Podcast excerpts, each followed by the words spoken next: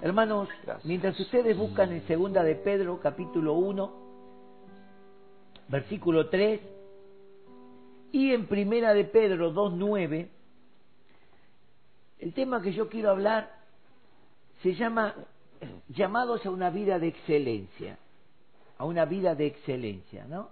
Y vamos a estar desarrollando todas estas palabras y unas cuantas cosas más que, que, que vamos a estar mirando, las cuales son importantísimas, que quizás ni siquiera algunos las han escuchado, porque si no fue al seminario, seguro que no lo escuchó. Si no tomó Teología 3, no lo escuchó. Entonces, qué importante es que por lo menos algo de la teología que marca cosas tremendas de Dios y de nuestras vidas, algo de la teología vamos a estar exponiendo en esta noche. Entonces, segunda de Pedro, capítulo 1, versículo 3, dice, como todas las cosas que pertenecen a la vida y a la piedad nos han sido dadas por su divino poder, y escuche, mediante el conocimiento de aquel que nos llamó por su gloria y excelencia. O sea, una vida, un llamado excelente, un, un llamado a la excelencia. Y vamos a examinar qué es excelencia. Y primera de Pedro 2.9 dice, mas vosotros sois linaje escogido, real sacerdocio, nación santa, Amén. Sí, sí. pueblo adquirido por Dios para que anunciéis las virtudes de aquel que os llamó de las tinieblas, de una vida sin sentido, una vida de oscuridad, de mentira, de muerte, a su luz admirable.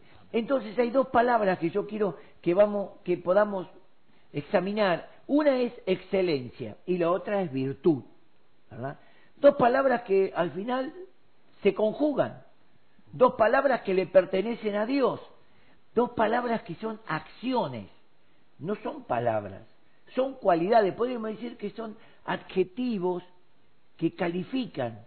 Una persona excelente, que se hace con excelencia, ¿verdad? Y una persona que tiene virtud, y vamos a mirar qué significa. Dios es excelente. La palabra excelencia significa una calidad superior, o sea, Dios es superior a todo. No podemos poner nada al lado de Dios y decir esto, por eso Dios no es una imagen, no es un ídolo, un ídolo es una creación muy baja, una creación humana, y el hombre se imaginó que Dios puede ser, y bueno, y, y Dios se tiene que manifestar a través, no, Dios se manifiesta a través de su Espíritu Santo cuando la palabra de Dios es ministrada. Por eso a Dios no le podemos dibujar una carita, eh, ni, ni podemos, no podemos ni siquiera expresar su poder, porque es tan excelente, ¿verdad? La excelencia significa, eh, es, la, es el término que identifica a las autoridades superiores. Por ejemplo, nosotros vemos en las películas o cuando se habla la realeza, se le dice su excelencia, ¿viste? ¿Por qué se le dice su excelencia? Se le dice su excelencia dando a entender que es superior a todo. Los magistrados tendrían que ser excelentes. Uh, no, no, no, no, no. No, no, no me obliguen a decirlo. Los que presiden en las naciones, llamados presidentes, reyes, tienen que ser excelentes. Y nosotros decimos, viejo, qué bajo que caen.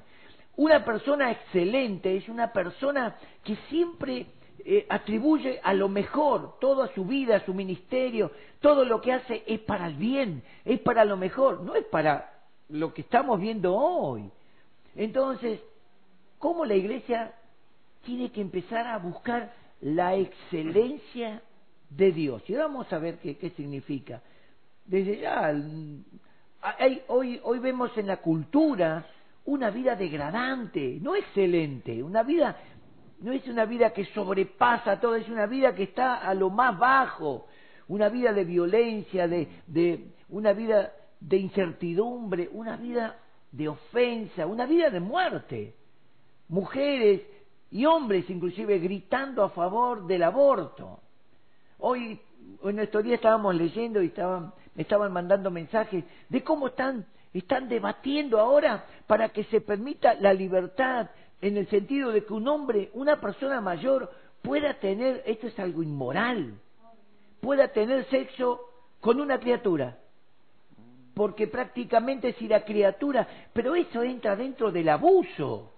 O sea que hoy ya no hay abusadores, no hay violadores, todo es permitido. Jesús dijo, llegará el tiempo en que a lo bueno llamarán malo y a lo malo llamarán bueno. Entonces, ¿cómo hacer para que la iglesia pueda vivir una vida de excelencia, hermano? Nosotros tenemos que representar a Dios. No podemos mezclarnos con toda esta bajeza inmoral, esta mugre que hay en el mundo, porque es una mugre, hermano. Realmente cuando nosotros miramos el mundo decimos, no hay nada que, apreciar, no hay nada que codiciar, no hay nada que envidiar del mundo. La gente rica, la gente famosa es la gente más degradada.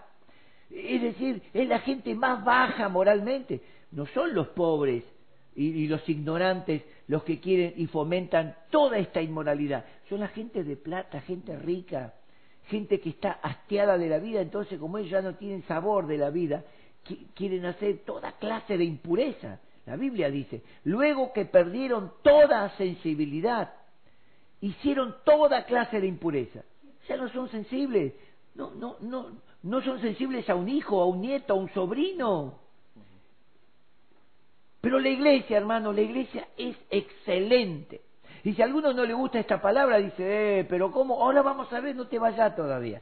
Después que termino de predicar, decía, elegí, sí, voy a vivir una vida de excelencia voy a seguir todo el correr de este mundo. La iglesia es diferente. La iglesia es gloriosa, la iglesia brilla. La palabra brillar significa que da, saca a la luz todo. Eso es brillar. En la luz no hay nada que podamos... ¿Qué podemos ocultar a la luz? Nada.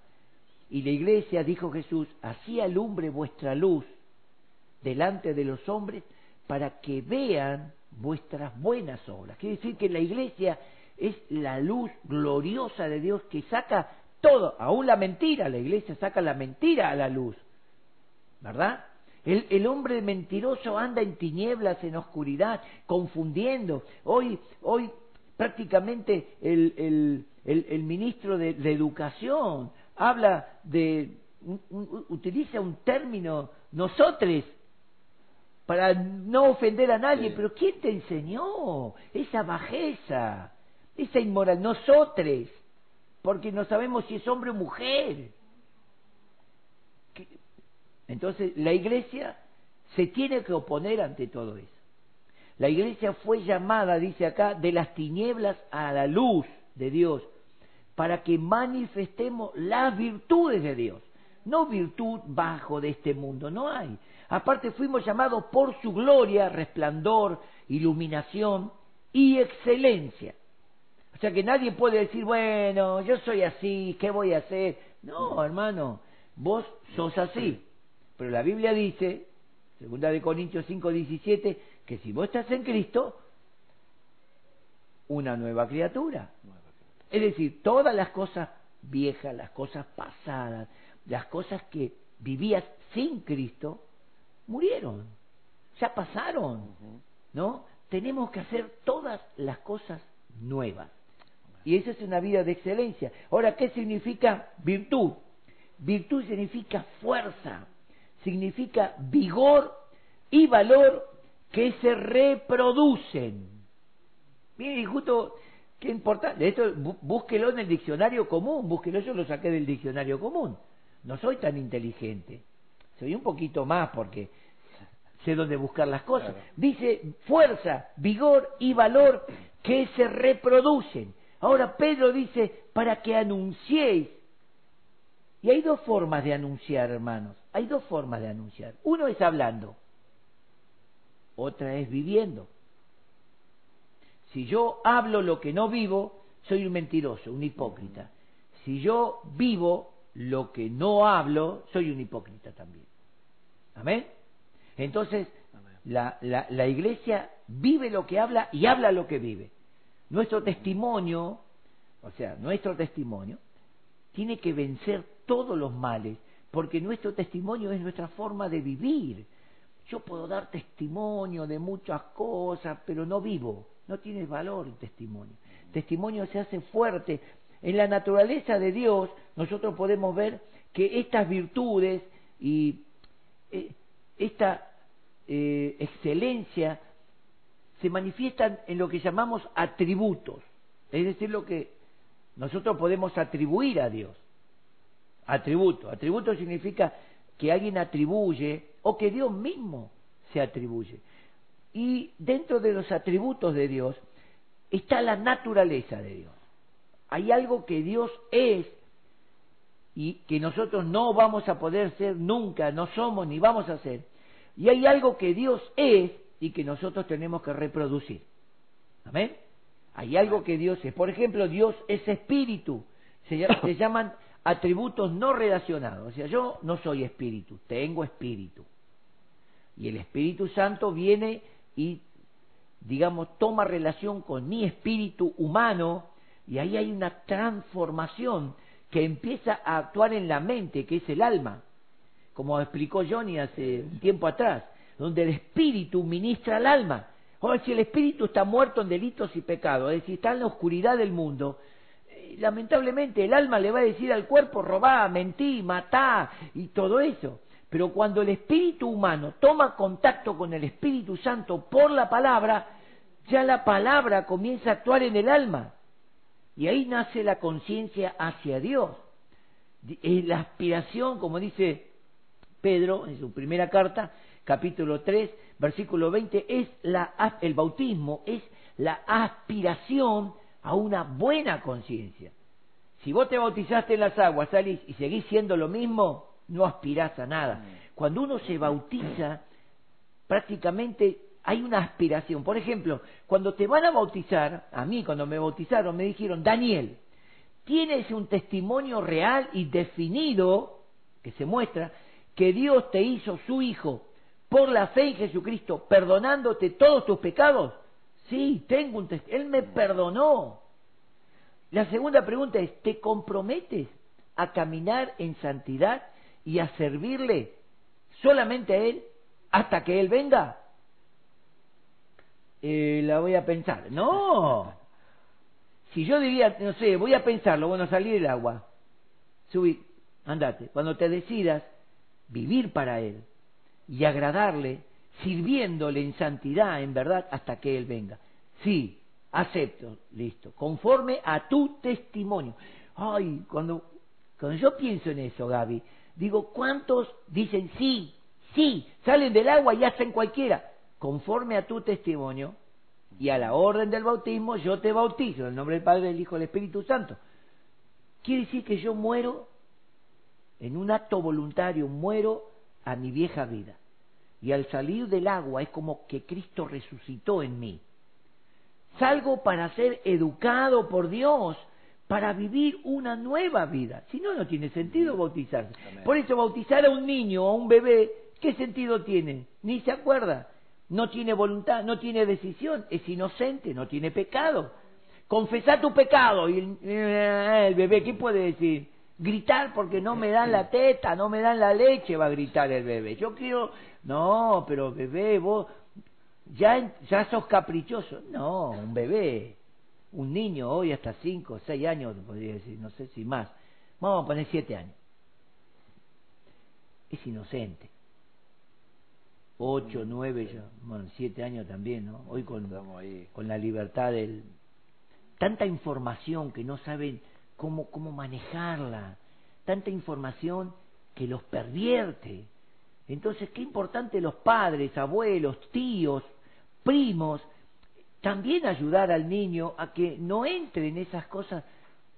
Hoy hay mucha, mucha maldad en el mundo, no podemos dejar a nuestros hijos, nietos, a, bueno, que, que, crezcan, que aprendan. No, no, no van a aprender nada bueno. Entonces, ¿qué quiere decir? Dios es espíritu, Dios es eterno, Dios es infinito, Dios es omnipotente, es omnipresente y omnisciente. Omni significa totalmente todopoderoso.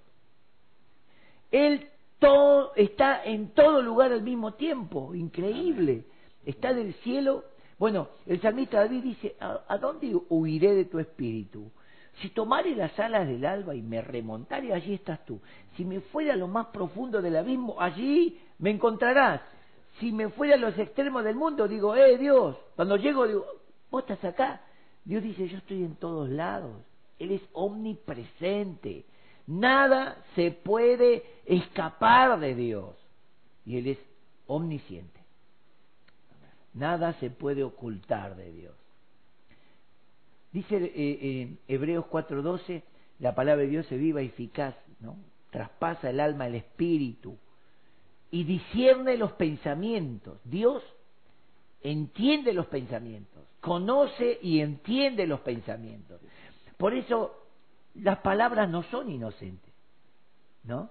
Cuando yo declaro algo contra alguien para lastimarlo, para avergonzarlo o para exaltarlo, yo no lo digo de hoy. no sé, ¿de dónde salió? ¿Cómo de dónde salió? Vamos, ¿de dónde salió? De acá salió. Se formó acá y acá, ¿o no? Por eso Jesús dijo, lo que entra en la boca no contamina. Puedes comer cualquier, una morcilla, lo que quieras, ¿no? No contamina. Lo que sale de la boca, del corazón, de las malas intenciones, sale homicidios, adulterios, los males, malas palabras, todas esas cosas del corazón salen. Entonces, ahí nosotros podemos ver estos atributos no relacionados. Dios es espíritu, es eterno, es infinito, omnipotente, omnipresente y omnisciente. Ahora, en los atributos de poder, nosotros tenemos que Dios es creador. Pero hay algo de Dios en nosotros, imagen y semejanza. El hombre es creativo. Aquí sí que hay una, hay una semejanza de Dios, ¿no? El hombre es creativo, el hombre tiene esa sabiduría de unir metales y, crear algo, hacer aleaciones, ¿verdad?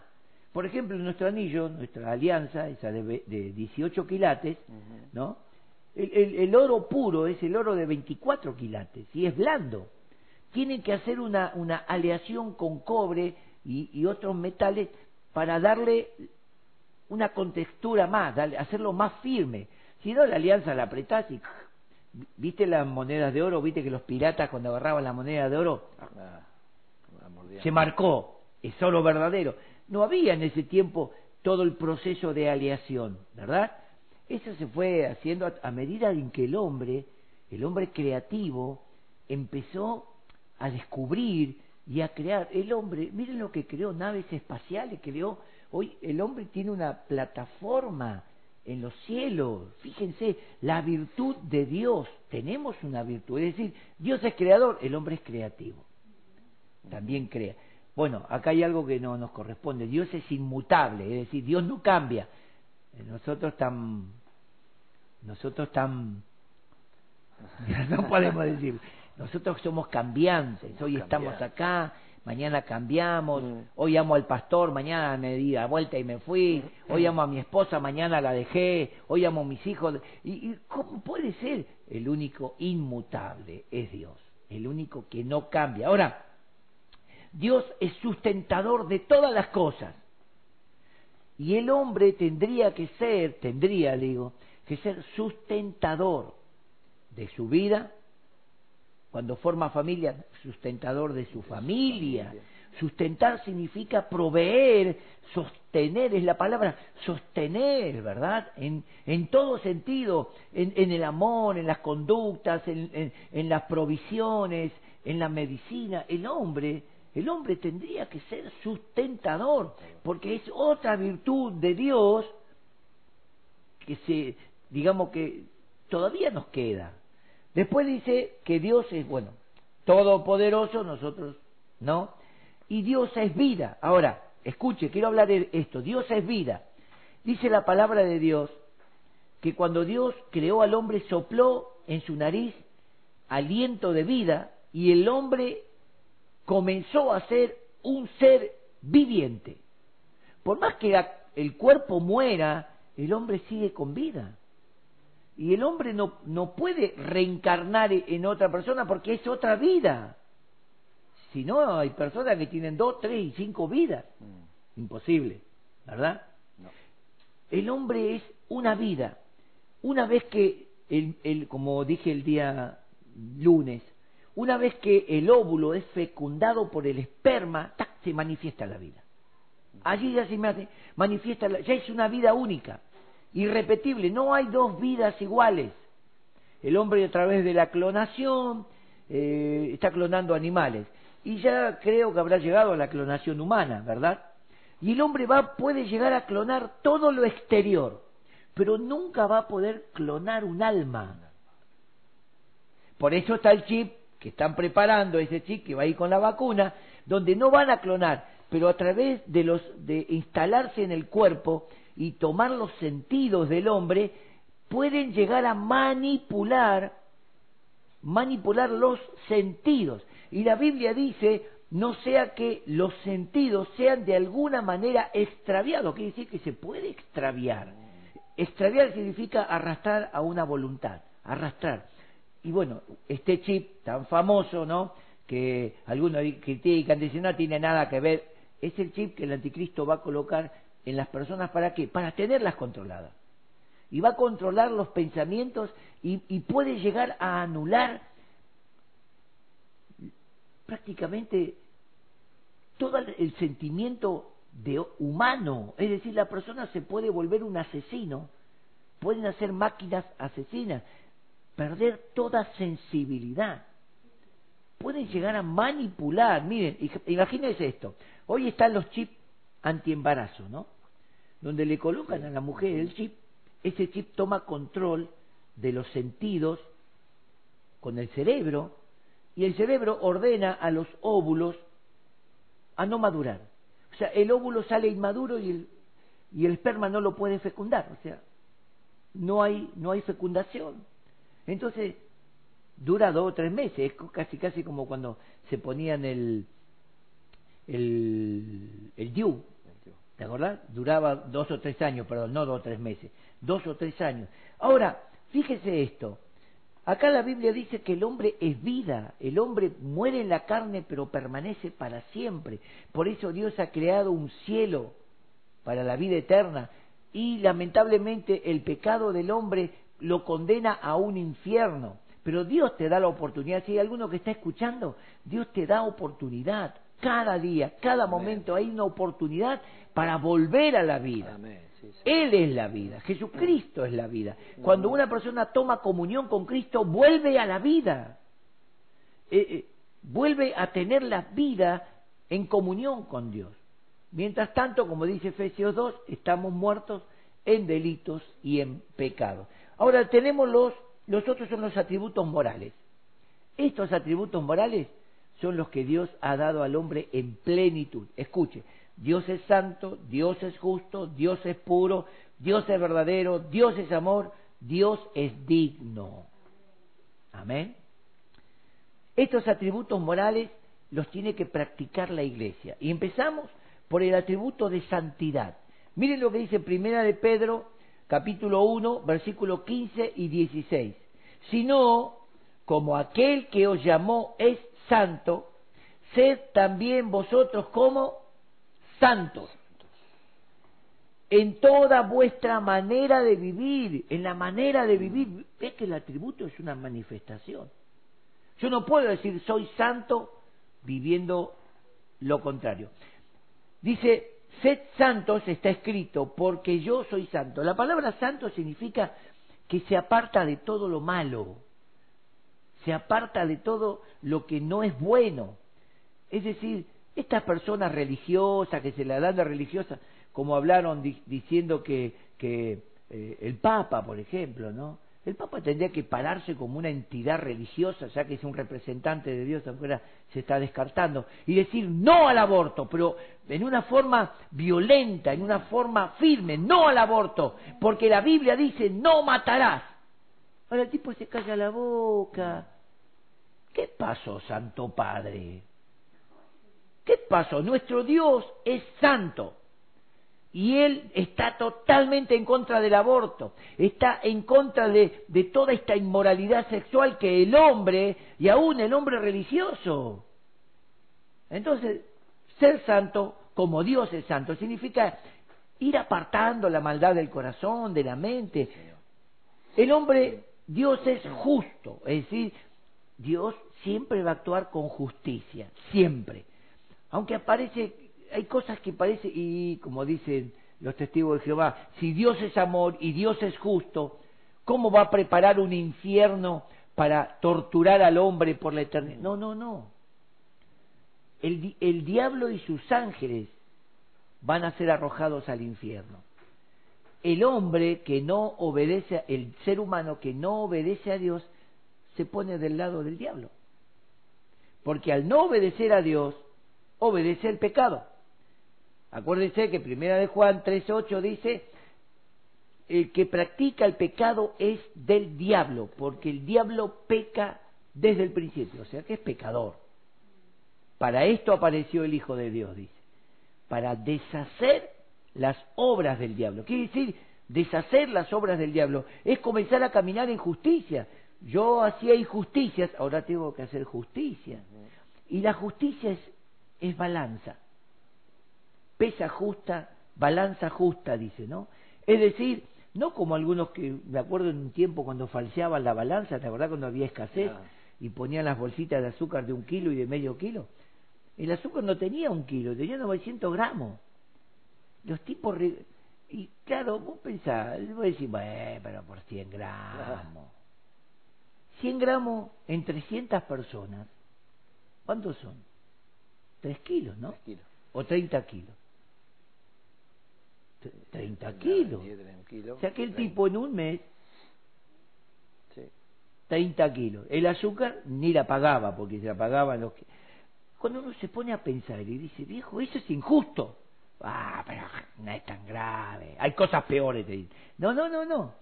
Ser justo, Dios es justo. Mira, cuando dice la Biblia que Dios es justo, Dios le va a dar a cada uno. Y eso es terrible, lo que le corresponde. Muchos vendrán en aquel día y dirán, Señor, Señor, en tu nombre hemos hecho. Nunca os conocí. Hacedores de maldad. No eran justos.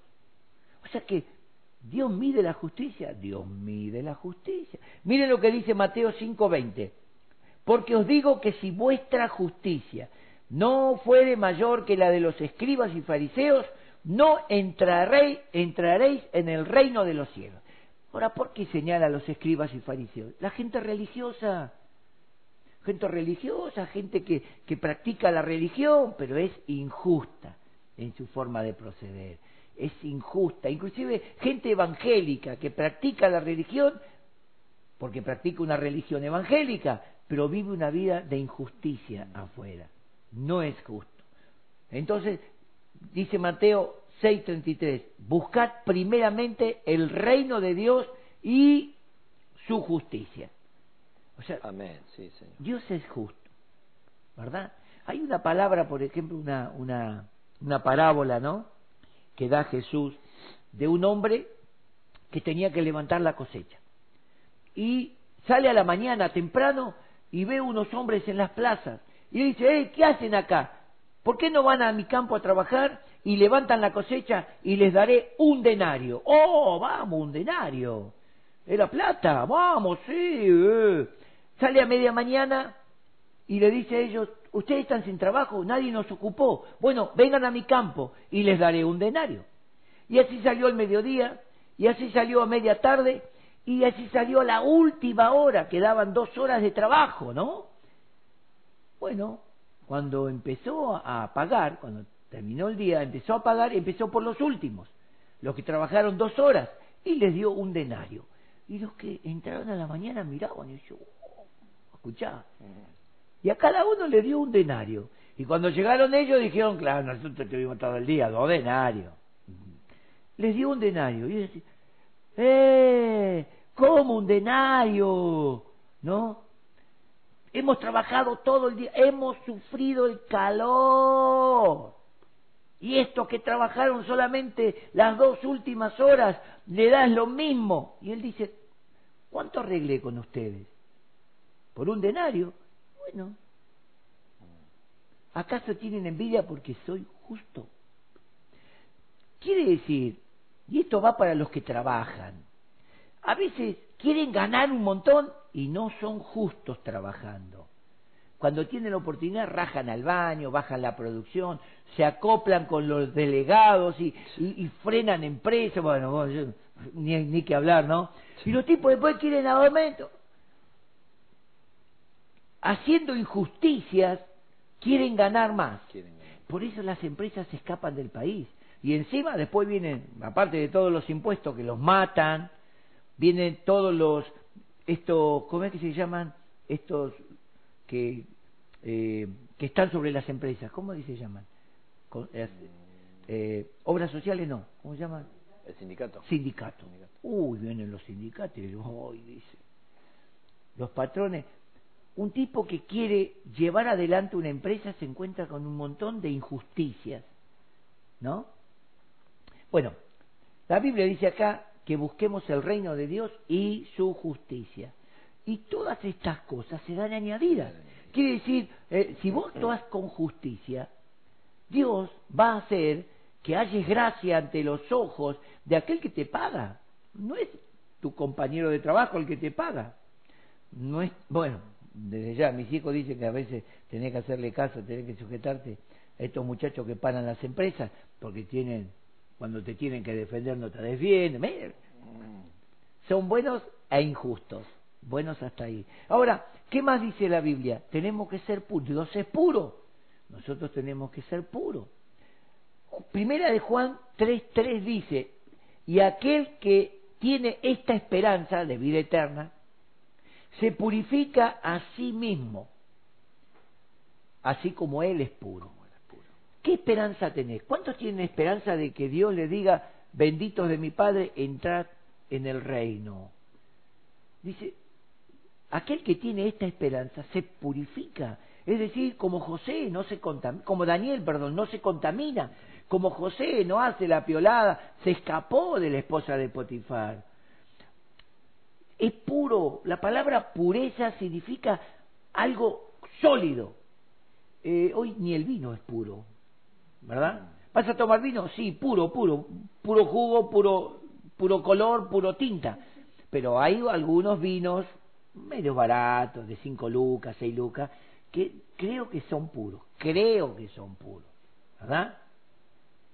Hoy no es ni la leche pura, es pura tratamiento. Pero la palabra pureza significa algo sólido. Cuando una persona es pura, es sólida.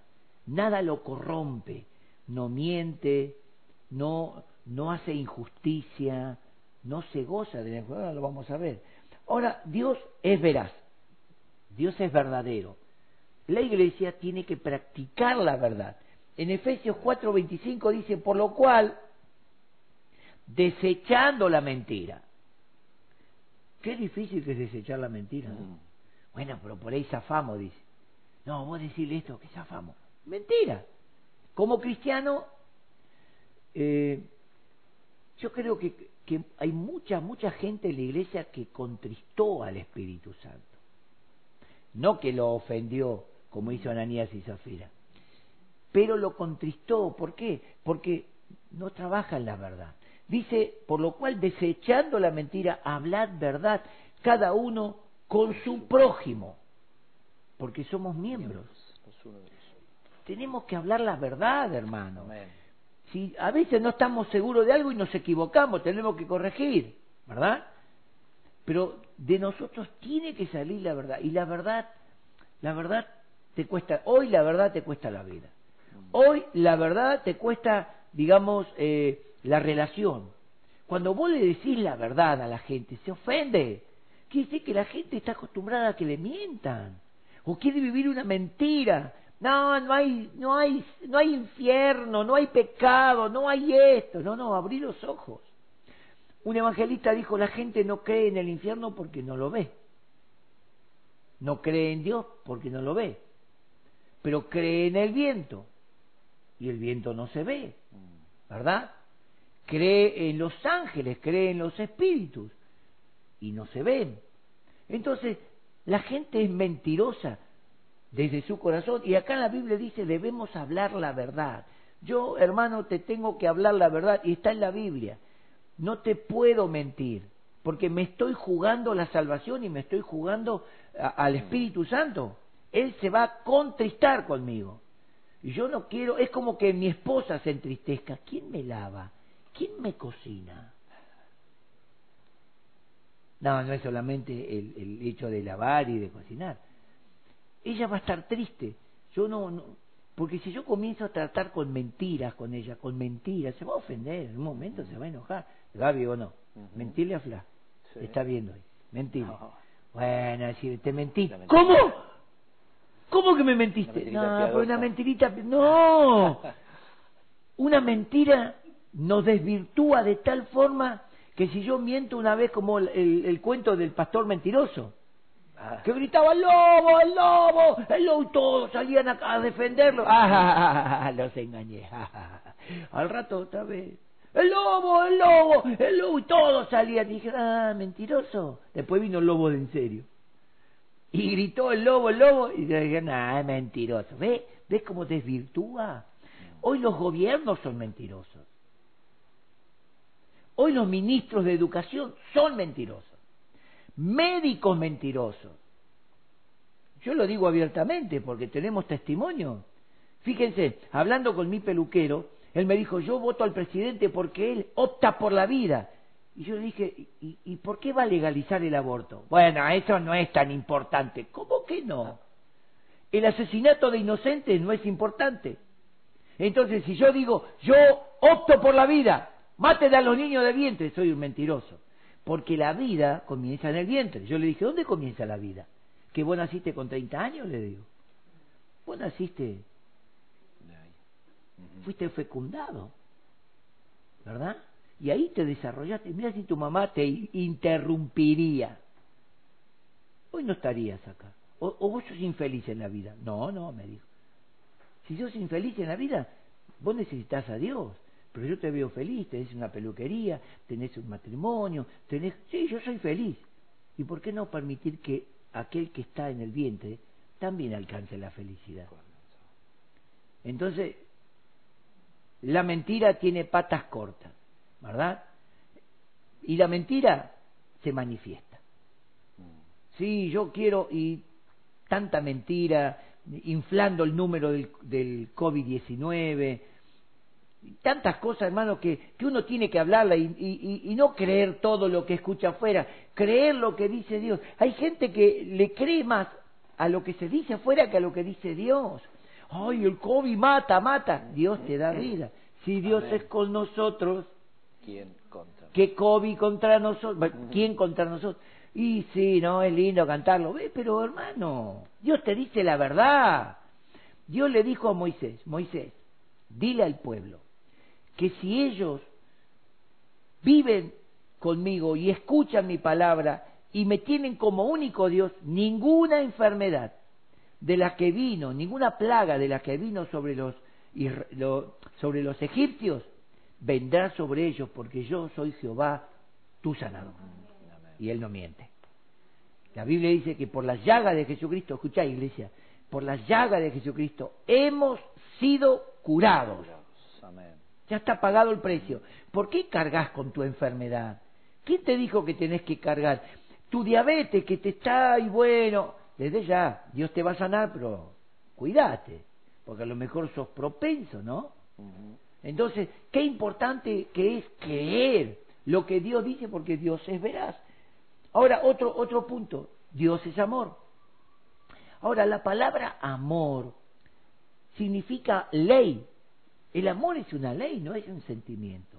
Amarás a tu prójimo, ¿no? Acá en Efesios 5.2 dice, y andad en amor, como también Cristo nos amó y se entregó a sí mismo por nosotros, ofrenda y sacrificio a Dios en olor fragante. Quiere decir que el amor de Dios, ¿cómo se mostró? En la cruz. El, Dios no es un amor sentimental, aunque nosotros actuamos con sentimiento hacia Dios, porque sentimos, bueno, decir sentir, ¿no? Nosotros percibimos su presencia, percibimos y entendemos su perdón, su, su, su gracia, y eso nos emociona y nos hace amar a Dios. Amar a Dios es obedecerle. Si yo digo que amo a Dios y no le obedezco, soy un mentiroso. Porque amar a Dios es obedecerle. Jesucristo dijo en San Juan, capítulo 14, versículo 15, si me amáis, guardad mis mandamientos. Entonces, amar a Cristo es obedecerle, no es vivir como me parece. Y hay mucho, mucho, mucha relajo, podría decir, en el Evangelio, como diciendo, bueno, nadie es perfecto. No, no, no, sed vosotros perfectos como vuestro Padre que está en los cielos es perfecto. Dios es perfecto. La palabra perfecto significa no tiene equívoco. Y yo tengo que buscar perfeccionarme, no vivir equivocado. Qué terrible que es vivir equivocado, ¿verdad? Y todos tenemos la oportunidad de volver del error. Es decir, vos vas por la ruta y te equivocás en un cartel, como muchas veces nos pasa, ¿no? En las autopistas sobre todo, y agarras un camino equivocado y, oh, mira lo que dice ese cartel, uh, estamos equivocados, no importa, dale para adelante, dale para adelante que por ahí lleguemos. No, no, te estás yendo para el otro lado. ¿Qué tenés que hacer? Bueno, hacer un par de kilómetros, buscar un desvío, volver. ¿Sabes qué dice Santiago? Santiago dice, aquel que hiciere volver al pecador del error de su camino. También lo dice Judas, ¿no? A los que dudan, convencedlos. A otros, arrebátenlos del error del fuego. Entonces quiere decir que amor es una manifestación. Cuando uno ama, manifiesta el amor. Y el amor es cuidado, el amor es una atención especial. Bueno, vamos a 1 Corintios 13.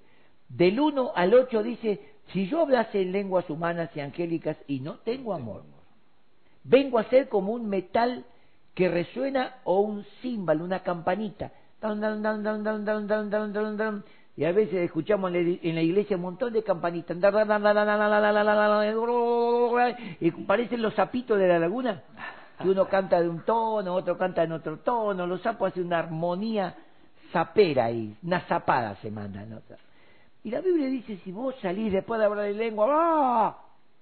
salís y odias, no amás, no perdonás, dice, eso como una campanita.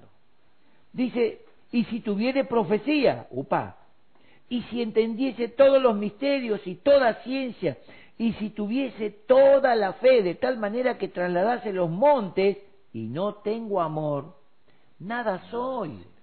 Oh. Quiere decir que Dios mide al hombre por la actitud del amor, por la ley del amor. Y el amor no es sentimiento ni es una relación sexual.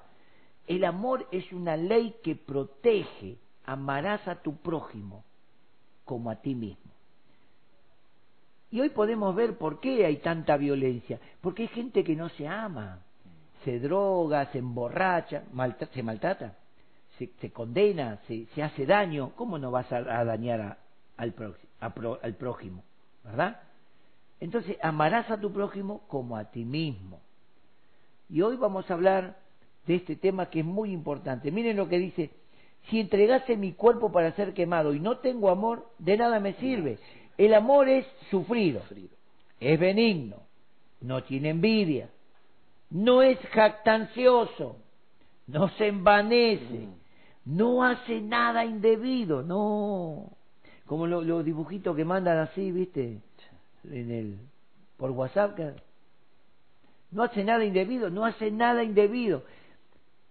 Es decir, lo que no se tiene que hacer, no lo voy a hacer. Piense usted todo lo que está haciendo indebido, ¿verdad? No con debido, indebido. Bueno, hay un indebido ahí. Dice, ¿qué más dice? No hace nada indebido. No busca lo suyo. No busca lo suyo. Es decir, siempre está a favor ayudando, ¿no? No se irrita, no guarda rencor, no se goza de la injusticia, más se goza de la verdad. Todo lo sufre, todo lo cree, todo lo espera, todo lo soporta.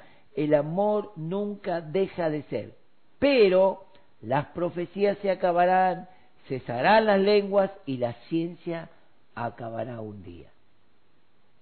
Y ahora permanecen la fe, la esperanza y el amor. Estos tres.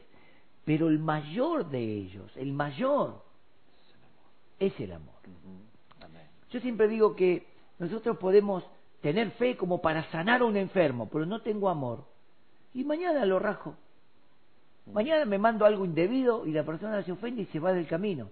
Ah, ese no ama a Dios. No, no, no, el amor no hace nada indebido que haga tropezar al otro. El amor no es jactancioso. Sí, si no fuera por mí, si yo, yo, yo. No se envanece, ¿verdad? Entonces dice acá, está la fe, la esperanza y el amor. Pero el mayor de ellos es el amor. Dios no es fe. Dios produce fe. Dios no es esperanza. Dios da esperanza. Pero Dios es amor. Y el amor estuvo, está y estará para siempre porque Dios es amor. Podemos tener toda la confianza en el amor de Dios.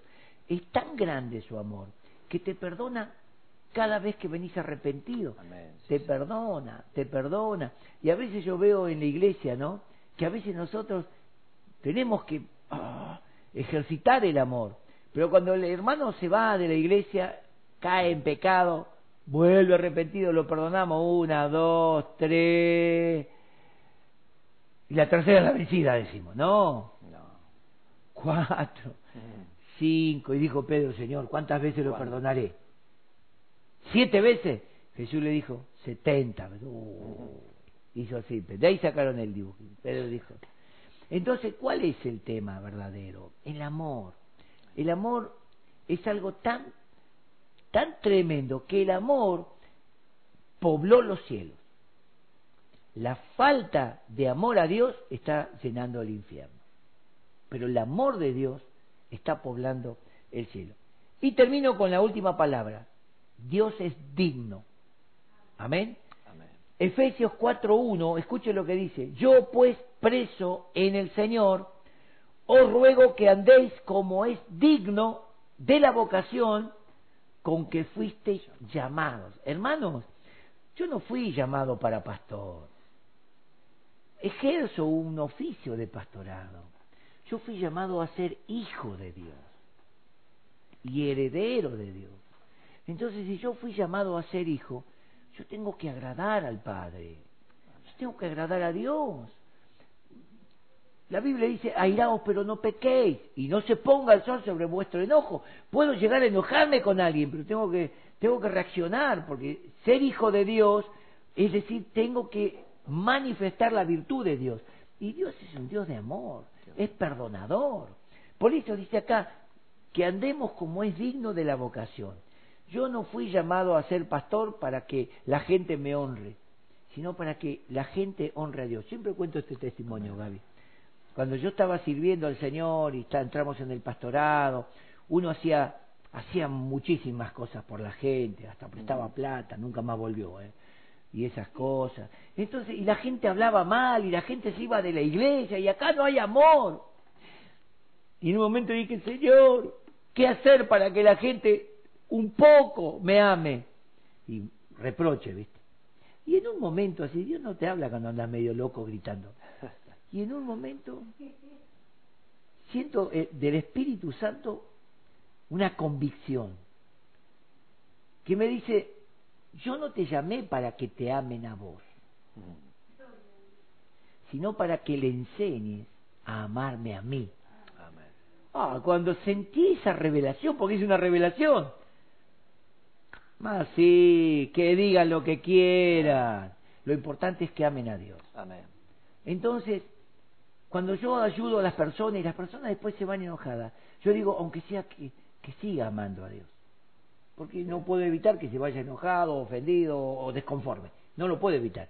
Pero, ah, que lo que yo haya hecho, eh, que le haya enseñado a amar a Dios, eso es lo principal. Ahora, mire, dignidad, dignidad. Apocalipsis 3.4 dice, pero tienes a la iglesia de Sardis, tienes unas pocas personas en Sardis que no han manchado sus vestiduras y andarán conmigo en vestiduras blancas porque son dignas. Dignidad también es un atributo, ¿no? Lo que es digno. Yo tengo que recibir lo que me merezco, lo que es digno. Dios me va a dar lo que me merezco. Yo soy digno de esto. ¿Por qué? Por la forma de vivir. Por eso acá dice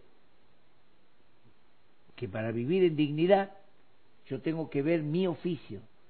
Yo fui llamado a ser hijo de Dios. Y cuando digo ser hijo de Dios, eh, ¿a quién pongo delante? Hebreos 12.3, ¿qué dice? Puestos los ojos en Jesús, autor y consumador de nuestra fe.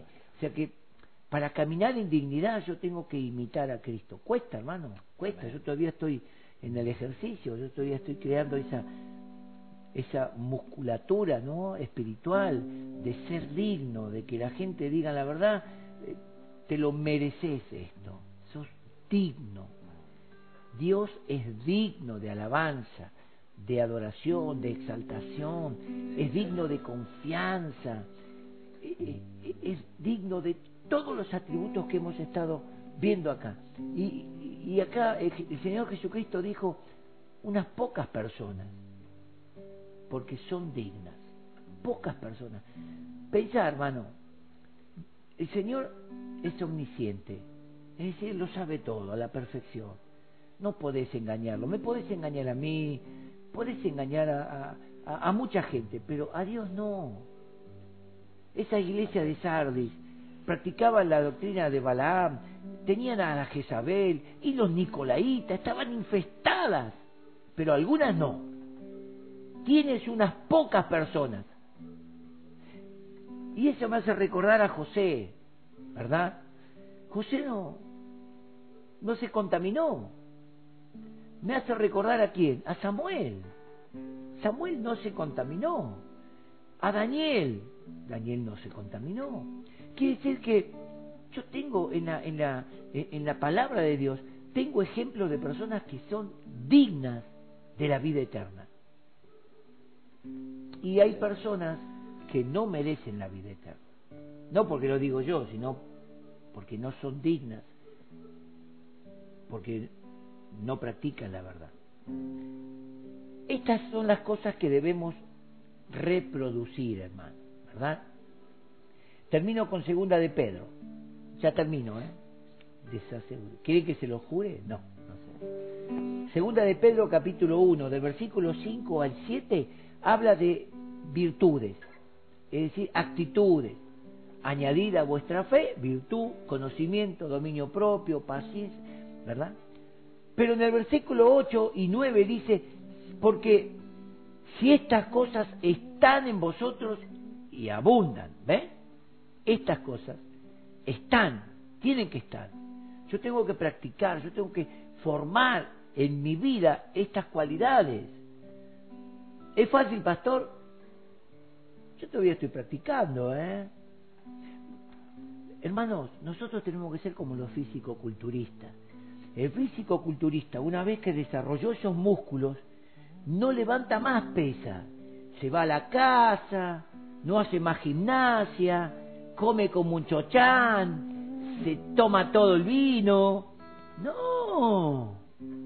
El tipo sigue comiendo las las comidas nutritivas, el tipo tiene que seguir en el gimnasio. Por más que está todo así musculoso, que vos decís, ah, estás hecho negro, ¿eh? No, sigo, sigo haciéndome, sigo formándome. Ahora tengo que sostener, si estas cosas están en vosotros y abundan, se, se marca, vieron los músculos, esos tipos que dicen, qué marcación que tiene si estas cosas están en vosotros y se muestran. Dice, no nos dejarán estar ociosos. Imagínense un levantador de... Bueno, yo conozco personas, ¿no? No las voy a nombrar porque por ahí están enganchadas. Me decir, eh, me mandó al frente. Personas que cuando yo iba a verlas o les llevaba el vehículo, en un, en un momento lo veía todo hinchadito, daba una remerita así, el tipo trabajaba con la llave bien hinchado. bien musculoso. Sí, hace seis meses que estoy en el gimnasio, le estoy dando fierro, voy tres veces por semana. Oh, qué bueno. Por ahí se me rompía un tema, lo llevaba otro tiempo, gordo, fofo. ¿Qué te pasó? Ya, dice, no tengo tiempo, dejé el gimnasio. Dejaste de entrenar, se volvió gordo, gordo, horrible. Por ahí iba en otro momento y lo veía otra vez. Y ahí yo comparé a cristianos que en un momento están fofos de pecado, ociosos, sin fruto, todo, todo gordo, todo grasa. ¿Qué tienen que hacer? Empezar a practicar estas cosas. Si estas cosas están, están. Y abundan, es decir, gimnasia, gimnasia, pesa, entrenamiento, ¿no? No os dejarán estar ociosos ni sin fruto en lo que respecta al conocimiento del Hijo de Dios. Pero dice el versículo 9, el que no entrena, el que no tiene estas cosas, está ciego, está corto de vista. Y aún más, el que no entrena en, en fe, virtud, conocimiento, se ha olvidado, dice, de sus antiguos pecados. Es decir, ha perdido de vista el proceso salvador de Dios. Por eso hay personas que se relajan en la vida y, vos los ves después, che, negro, ¿qué te pasó? Y nada, viste, había cosas en la iglesia que no me cerraban y no fue, no fui más, no fue más. Vos decís, te relajaste. ¿No, ¿No te acordás que el Señor te perdonó los pecados? Dice, yo conozco un muchacho por acá en el barrio que dice, gloria a Dios, aleluya, Cristo está conmigo. Cristo está con vos, con todas las que hace, y vos decís, Dios mío, está ocioso, está gordo de pecado, está hinchado de pecado, hay que empezar a entrenar. Y em, cuando uno empieza a entrenar, empieza a quemar grasas, ¿no? Sí, creo que es así. Flor se fue para allá, pero yo creo que es eso, uno empieza a quemar, cuando uno empieza a entrenar en las virtudes de Dios, empieza a quemar grosuras de pecado, grosuras de pecado, grosuras de pecado, y llega un momento que está en la presencia de Dios y el diablo lo ve como un físico culturista, todo marcadito, ¿no? Y le tiene envidia. Dice, mira este tipo como, qué lindo que está, se parece a Jesús, dice. Se parece a Jesús. Quiero que cierres tus ojos, por favor. Quiero orar por vos. ¿Cuántas cosas hemos aprendido? ¿Cuántas cosas para empezar a entrenar? Para empezar a quemar grosuras de pecado. Cosas que nos hacen pesado el caminar. Despojémonos de todo peso y del pecado que nos asedia, dice Hebreos. Y corramos con paciencia. Ve, habla de una vida de ejercicio. Corramos con paciencia la carrera que tenemos por delante, puestos los ojos en Jesús. Entonces, este es un tiempo para mirar a Jesús. Este es un tiempo para empezar a entrenar. Amén, sí, Señor. Amor, justicia, verdad, santidad. ¿Cuántas cosas? Padre, en el nombre de Jesús, tu palabra viva, eficaz, bastante fuerte, Señor. Fue una palabra bastante fuerte, pero correctora. Una palabra sanadora. Una palabra que convierte el alma. Señor, y tú has dicho que nosotros podemos desarrollar estas virtudes, podemos desarrollarlas, porque las tenemos es como esa persona que abandonó, como estaba diciendo, que abandonó el ejercicio y la grasa lo tapó, lo cubrió. Señor, tu iglesia es una iglesia entrenada. No decimos entrenamiento con el seminario, eso es una capacitación, pero una iglesia entrenada en la santidad, en la verdad, en la justicia, en el amor, Señor, que podamos realmente empezar a ejercitar esas cosas, porque si estas cosas están en nosotros, realmente vamos a tener los ojos abiertos hacia la verdad. Señor, yo oro para que todos aquellos que han oído esta palabra tomen ánimo. decir, yo voy a entrenar. Y hermano, quiero decirte, mientras estamos orando, para que veas lo que cuesta realmente entrenar en la vida piadosa de Dios, que te anote por tres meses en un gimnasio, ahora cuando se levanta todo, hermano, y que trates de desarrollar en tres meses el físico que tiene el entrenador que está en el gimnasio. Te vas a dar cuenta que, que lo único que hiciste fue entrenar, levantar pesas y algo a lo mejor se marcó del cuerpo, algo, pero nada que ver. Así como cuesta desarrollar en el cuerpo humano esas virtudes musculosas, así también cuesta desarrollar las virtudes de Dios. Por eso te animo, hermano, lo que dice el apóstol Pedro, que entrenemos en estas cosas para que podamos manifestar las virtudes de Dios. Padre, gracias por esta palabra. Yo sé que esta palabra va a desafiar y está desafiando ya, pero va a seguir desafiando a la iglesia. No podemos esperar esto del mundo, Señor, jamás. El mundo está muerto en delitos y en pecados. Está tapado de grosuras de maldad. Pero nosotros fuimos limpiados. Amén, sí, Jesús. Señor, tú quitaste de nosotros toda maldad y la maldición que estaba sobre nosotros tú la cargaste en tu cuerpo. Señor, no aceptamos ni la enfermedad en nuestro cuerpo, solamente si esa enfermedad es un medio tuyo, Señor, para humillarnos, para quebrantarnos y para tenernos sometidos a ti, bienvenido, como dice Pablo. Pero si no, no recibimos la enfermedad, porque creemos en la obra de Cristo. Por eso oro por una iglesia, una iglesia que va a caminar en la virtud, una iglesia que va a caminar en la excelencia, una iglesia que va a alumbrar con las buenas obras. Yo lo creo, Señor, yo lo creo y los bendigo en el nombre de Jesús. Amén. Amén. Amén. Alabamos a Dios un momento. Anhelo conocerte más, vivir en santidad, en intimidad.